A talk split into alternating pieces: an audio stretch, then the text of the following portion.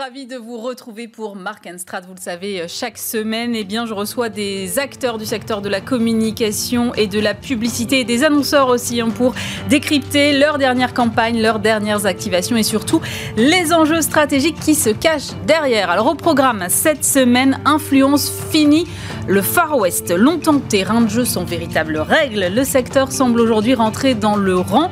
Texte législatif, action de pédagogie, hein, beaucoup de travail aussi du côté de l'ARPP. Eh bien les derniers chiffres le montrent, ça paie, les pratiques s'améliorent.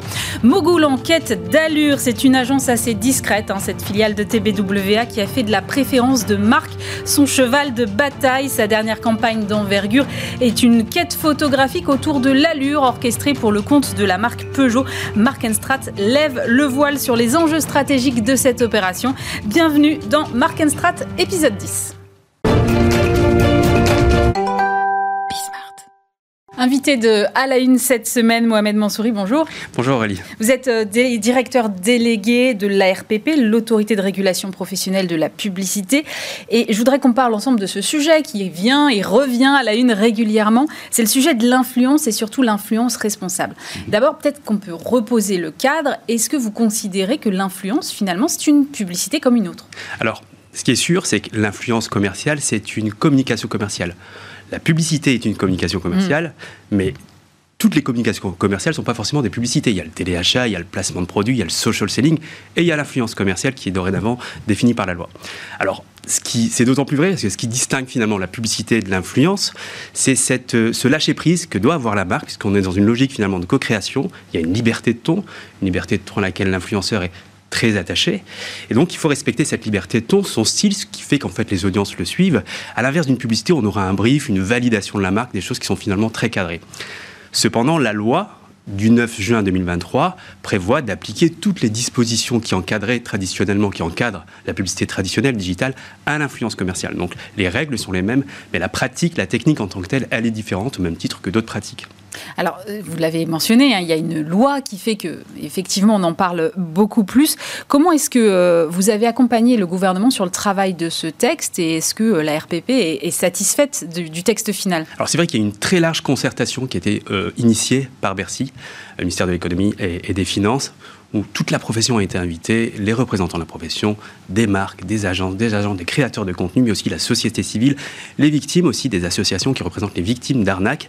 Et ensemble, en fait, on a construit euh, ce qui est devenu ce guide de bonne conduite des, euh, applicable aux influenceurs. En parallèle, il y a eu aussi cette loi, cette loi transpartisane, portée par messieurs les députés Vogetta, Stéphane Vogetta et Arthur Delaporte, mmh. qui a été adoptée à assez rapidement, en quelques mois, et qui, donc, depuis, promulgué le, 9 juin 2023, qui, depuis le juin, donc, encadre le secteur et vise à lutter contre les dérives. Sauf que visiblement, on a peut-être été un peu trop vite sur le sujet et l'Union européenne commence à dire oui, mais attention avec cette loi euh, qui va plus loin que le DSA et donc euh, on a peut-être un petit problème là-dessus. Est-ce que vous, vous craignez un retour en arrière? Quels sont les sons de cloche que peut-être euh, vous avez? Alors c'est vrai qu'il y a eu ce courrier en courant août 2023 de la Commission européenne de mm. Thierry Breton adressé au gouvernement français qui reproche un peu à, l'État français de, de ne pas avoir attendu le retour de la Commission européenne sur les notifications qui ont été faites c'est dans les, dans les process d'adoption des textes qui ont un impact sur le, cadre européen. Et bon, ça, c'est sur la forme. Et sur le fond, il y a aussi reproché au texte d'aller sur le, domaine du, euh, du, droit européen, hmm. du DSA. Absolument. Et donc, il est possible que le texte soit euh, remanié. On a appris très récemment que ça pourrait se faire par voie d'ordonnance. D'accord. Mais ça, veut dire que potentiellement le texte pourrait être euh, moins dur qu'aujourd'hui. Vous avez des indications là-dessus? A priori, ça concerne uniquement les, dispositions qui sont en lien avec le DSA et avec le droit européen pour permettre une harmonisation et un alignement des, cadres nationaux et, européens. En attendant, vous, euh, vous avez mis en place à la RPP un, guide pédagogique complet pour euh, même un programme pour accompagner les influenceurs sur la compréhension de ce texte législatif. C'était si difficile que ça à comprendre eh bien, on est face à des créateurs de contenu qui sont parfois très jeunes, ils ne sont pas forcément mm. de nos secteurs, ils ne sont pas dans les secteurs de la communication. C'est sûr qu'apporter cette pédagogie diffère complètement de celle qu'on peut apporter aux agences, aux annonceurs, aux médias en tant que tels.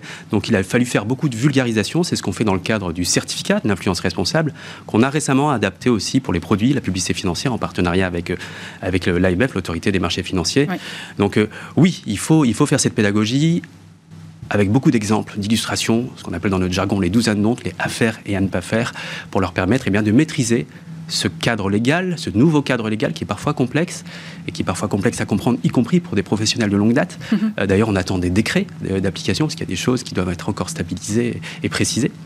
Euh, donc, euh, voilà. Donc, ce, programme pédagogique, il est complété aussi par ce qu'on a lancé très récemment, un club des créateurs certifiés où on va les, réunir tous les trimestres autour de thématiques. On a eu le, tout premier rendez-vous la semaine dernière autour des, thématiques en lien avec l'urgence climatique et le dérèglement climatique. Donc on fait de la pédagogie, on fait de la vulgarisation des conclusions du dernier rapport du GIEC. Et on a fait ça avec un, partenaire qui s'appelle YouMatter mmh. et qui, euh, qui a fait donc une espèce de quiz pour embarquer les créateurs de contenu, les amener à s'interroger eh bien sur l'impact que peuvent avoir euh, leur, euh, leur collaboration commerciale sur, sur le climat, sur sur tout le cycle de vie des produits, en amont, euh, les conditions de production, euh, etc.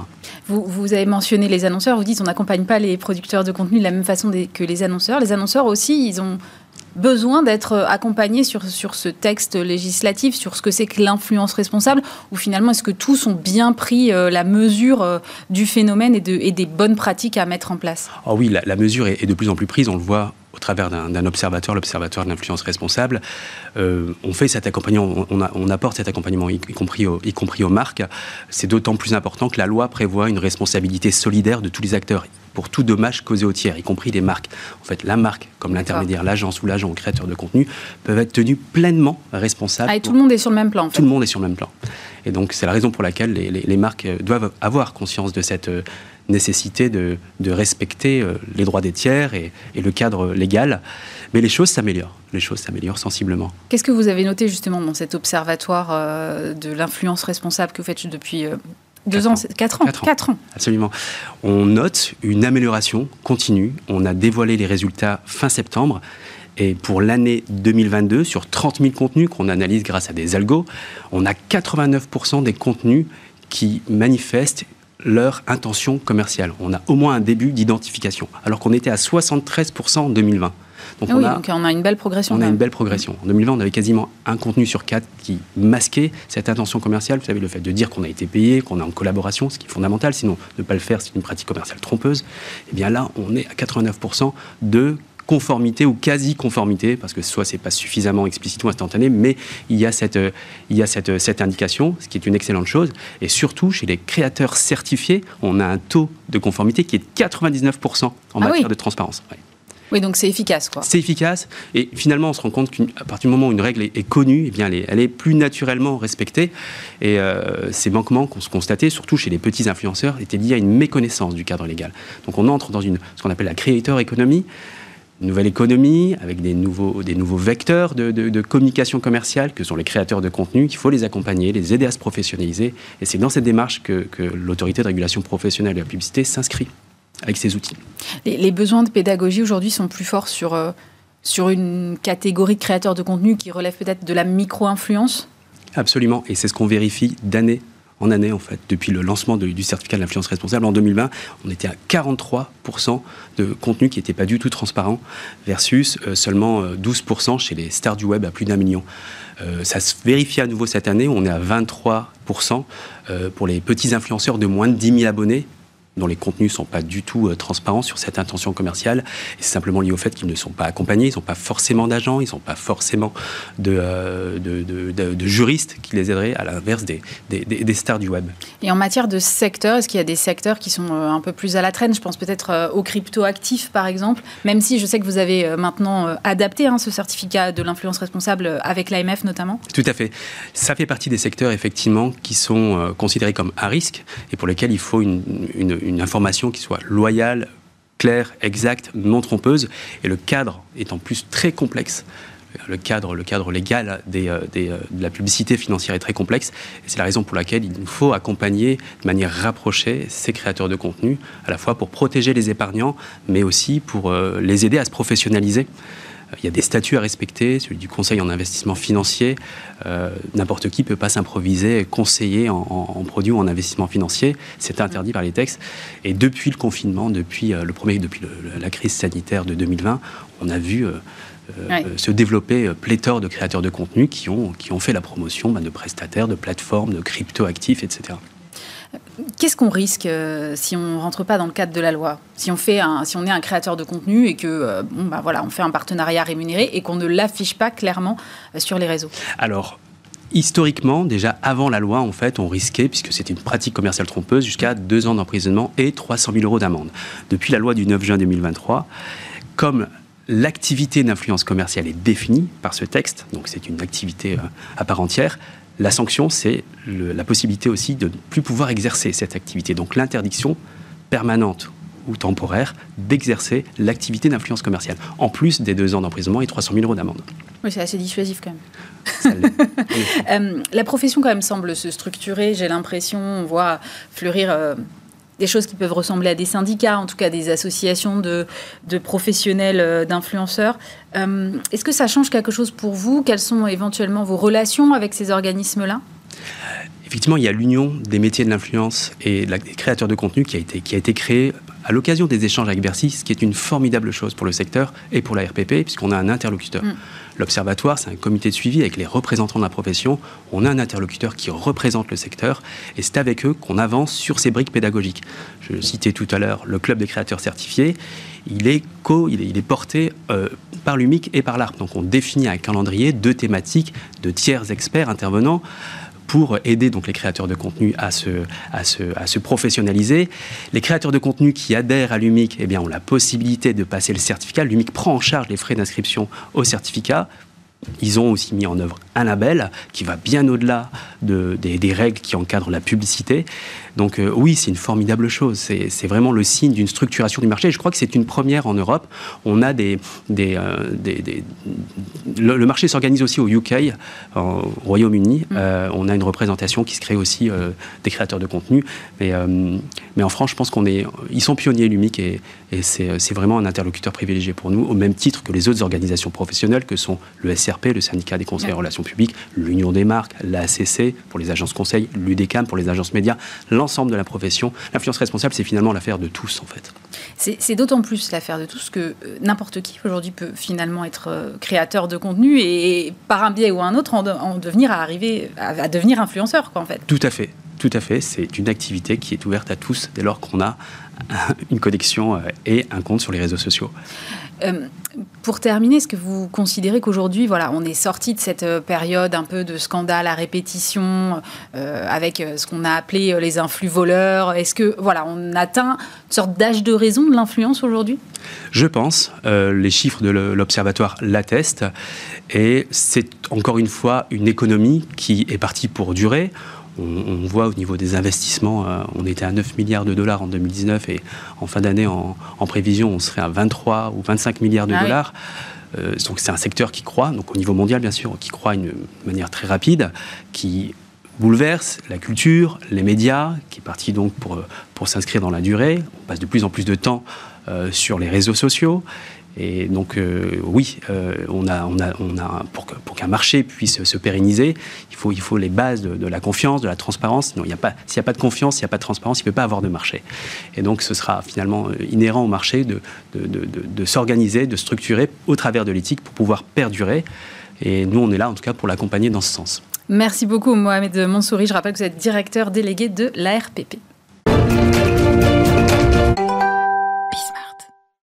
Et en agence cette semaine, non pas un, mais deux invités, puisque j'ai le plaisir de recevoir Nicolas Delacroix. Bonjour. Bonjour. Vous êtes euh, directeur général de Mogoul et Olivier Rib. Bonjour. Bonjour. Vous êtes président de Mogoul et vice-président de TBWA, sa maison mère.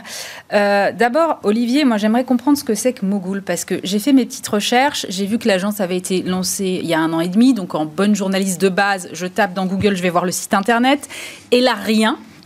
Rien, un site internet vide. Eh oui. Je trouve en cherchant bien deux ou trois articles max sur vous, et là, je vois 7 millions et demi de marge brute au bout d'un an et demi. Je me dis, mais d'abord, un, qu'est-ce que c'est? Et deux, comment ils font? Et qu'est-ce qu'ils font surtout? D'accord. Euh, bon, désolé pour la discrétion, en fait, c'est génétique, on s'était déjà vu il y a pas mal de temps, donc c'est génétique. Euh, ça part d'un constat, en fait, il y a tellement de nouveautés sur ce secteur-là qu'on s'est dit d'abord on fait, puis après on dira, donc déjà c'est plutôt une marque de fabrique du groupe, je pense. Deuxième sujet, euh, la marge, oui, 7 millions et demi, mais en fait je vais la mettre à jour parce qu'on va terminer l'année à 10 millions, donc effectivement, en 18 mois, dont vraiment 10 mois d'activité, quoi, parce qu'en fait, il y a eu la réflexion, il y a eu la constitution de l'équipe, donc ça, ça se termine par être une belle année, ce qui doit expliquer certainement le site internet vide en fait. On s'est concentré euh, sur, euh, sur cette belle aventure, sur nos clients. Donc euh, voilà. ça fait quoi Mogul en fait? Mm. Il y a une petite bascule en, juillet là, cet été aux États-Unis pour la première fois. Ça y est, la télévision dite linéaire est passée sous la télévision non linéaire.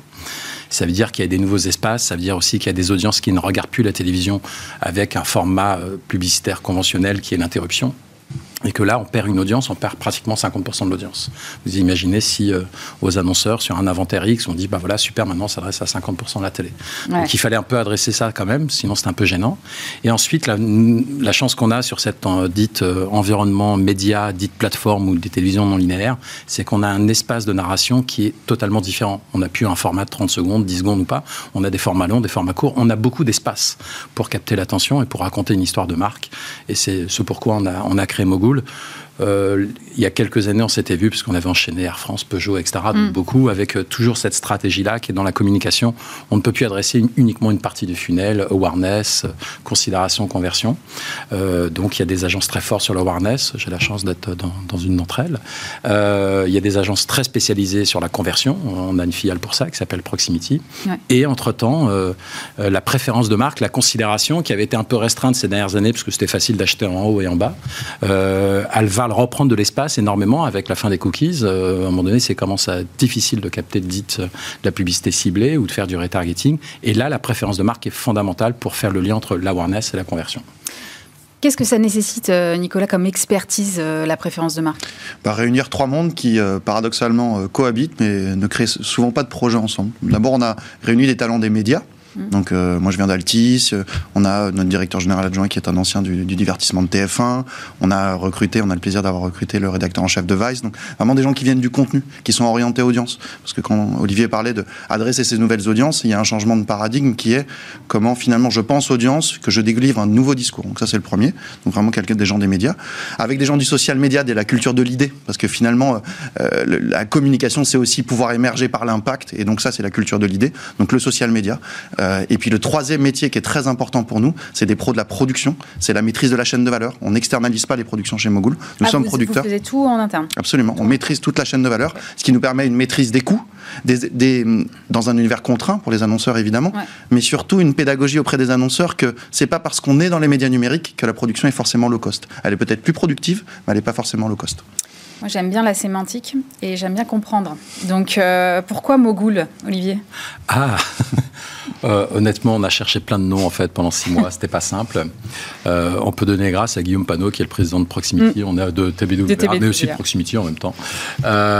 pendant 3-4 mois, on était content de nos noms, et puis il arrive avec ça. Euh, il est magique ce nom-là, en fait. Smogul, vous savez, c'est euh, souvent les grands magnats américains, ceux qui ont été vraiment disruptifs, ceux qui ont été des game changers dans les industries, souvent technologiques, surtout des médias. Murdoch est un mogul, Steve Jobs est un mogul, mm Jay-Z est un mogul. Il y a un super documentaire sur lui sur, euh, sur Netflix qui dit Jay-Z is a mogul. Bref, tous ceux qui ont vraiment créé, qui, ont, qui sont arrivés dans un environnement assez conventionnel et qui l'ont disrupté et qui sont devenus majeurs et qui ont marqué leur empreinte dans la société et donc, nous, on s'est dit, c'est pas mal ça, parce que les marques de demain, c'est celles qui seront synchronisées entre ce qu'elles disent, ce qu'elles font, ce qu'elles font ressentir. Mm. Et donc, euh, les marques de demain doivent pouvoir être des moguls si elles impactent positivement la société, si elles sont raccords sur l'ensemble de leur discours. Donc, euh, les marques de demain peuvent être des moguls. Parlons euh, un peu de vos travaux pour qu'on comprenne vraiment ce que vous faites. vous avez notamment produit pour Peugeot quelque chose autour de sa plateforme de marque World is Better with Allure. Nicolas, quel était le brief de départ? Le brief était de rendre, tangible l'intangible. Finalement, la plateforme de marque euh, Alluring de Peugeot, euh, Alluring euh, en, anglais, mm. c'est ce je ne sais quoi qui génère ce je ne sais quoi. Vous savez, c'est le magnétisme. Mm. Donc traduire le magnétisme et le déployer pour que ça soit compréhensible pour une audience, c'est extrêmement compliqué. Alors on s'est beaucoup creusé la tête. Comment déployer ça au quotidien pour que la plateforme existe? Puis on s'est dit, qui capte finalement l'allure? Qui est finalement celui qui, justement, son métier, c'est de fixer ce qui est intangible. C'est l'artiste, c'est le photographe. Donc on s'est juste dit, pour le rendre tangible, travaillons avec des photographes. Et définissons l'allure via des points de vue, parce que finalement, ce magnétisme est différent pour chaque personne. Donc donnons des points de vue différents de l'allure, différents via des photographes. Et c'est comme ça qu'on a commencé à déployer ce partenariat qui est le Corner. C'est presque philosophique en fait, Olivier, comme démarche. En fait, oui, la démarche est philosophique, mais l'expression est, très aspirationnelle et, le ressenti est très très fort. Donc oui, donc on part de loin, mais l'arrivée est magique en fait. Euh, il va en parler, mais surtout en plus, j'espère que tu vas parler des photographes. Quoi. Ce qui était très intéressant, oui, les photographes. finalement, on a, on a réuni cinq, hein, photographes. cinq. Mm. Teresa Freitas, euh, Mister Fifou, le, photographe euh, numéro un sur le hip-hop français, qui se rapproche dans un projet avec Olivier Rotoscani, euh, l'institution Benetton. Vous voyez, donc c'est complètement protéiforme parce que mm. l'allure est protéiforme. Et finalement, on l'a rendu, on l'a rendu, pardon, très concrète cette allure. L'allure, c'est pour certains, c'est l'écologie, c'est une vision du monde beaucoup plus verte, beaucoup plus durable. Pour d'autres, c'est l'urbex, la fierté des quartiers. Pour et Teresa Freitas, c'est les couleurs, c'est la, beauté des couleurs dans le Maghreb. Donc des points de vue différents pour rendre tangible euh, la plateforme de, de Ce qui est génial, c'est que c'est cinq photographes qui touchent des sujets euh, les plus euh, discutés sur les réseaux sociaux et en plus transgénérationnels. Quand on parle de Toscani et de Fifou, voilà quoi, on a, on, a, on a touché toutes les générations. Ça permet de connecter totalement des audiences très différentes pour Peugeot. Des audiences de finalement Mister Fifou, plutôt jeune, jeune et urbain, à l'audience de Toscani, peut-être. Et, même à Luring, en fait, c'est une interprétation, c'est avec Phil qui est le directeur marketing monde de Peugeot. effectivement, il a très bien résumé, Nicolas. C'est tout le monde peut mettre un nom différent. C'est du magnétisme, en fait, la nuance est, pas, pas, si simple que ça, suivant les pays et les cultures. Donc la meilleure façon de l'exprimer, c'est le ressenti, c'est la photo, et c'est ce qu'ils ont fait. Non mais alors à la fin, on a quand même une, sorte de quête photographique qui nous emmène en France, en Espagne, au Kenya, en Italie, au Maroc. Euh, on vit cette quête à travers un trailer, une série documentaire, des clichés, évidemment, tout ça. Et vraiment splendide et très esthétique. Mais en quoi est-ce que ça sert la marque, Nicolas? Bah, tout le bah, Ça sert la marque à partir du moment où la marque était achetée pour tout sauf pour sa marque. C'est ça le brief initial de Peugeot. C'est en Europe, Peugeot était euh, acheté en tout cas c'est ce qui nous a été expliqué, par le magnétisme des véhicules, mais pas forcément pour euh, ce que disait la marque. Donc finalement, la marque avait peut-être besoin de déployer un propos qui connecte aux audiences, et ce propos autour de l'art, des arts visuels, finalement on dit quelque chose à, un 18-24 quand on connecte avec Mister Fifou. On lui dit je te comprends, je t'entends et je t'écoute. On dit la même chose à une cible peut-être plus féminine autour de pour Teresa Freitas et, euh, euh, et, les couleurs et les couleurs du Maghreb. Voilà, c'est cette idée de connecter la marque avec plusieurs audiences. En même temps, ça arrive à un moment où le secteur de la pub et, de l'automobile est challengé par les questions écologiques. Donc l'idée de faire un road trip, euh, ça m'a un peu surpris, je vous le cache pas. Olivier, qu'est-ce que, comment vous avez euh, exploité ce problème? Euh, Alors, exploiter, en fait, c'est le bon mot du coup Je suis pas sûre. mais non, non, je vais euh, non, non, en fait, oui, c'est vrai. Mais en fait, la voiture, de toute manière, son territoire, c'est le déplacement. Donc, euh, tout va bien. Mm. En plus, c'est le déplacement en électricité.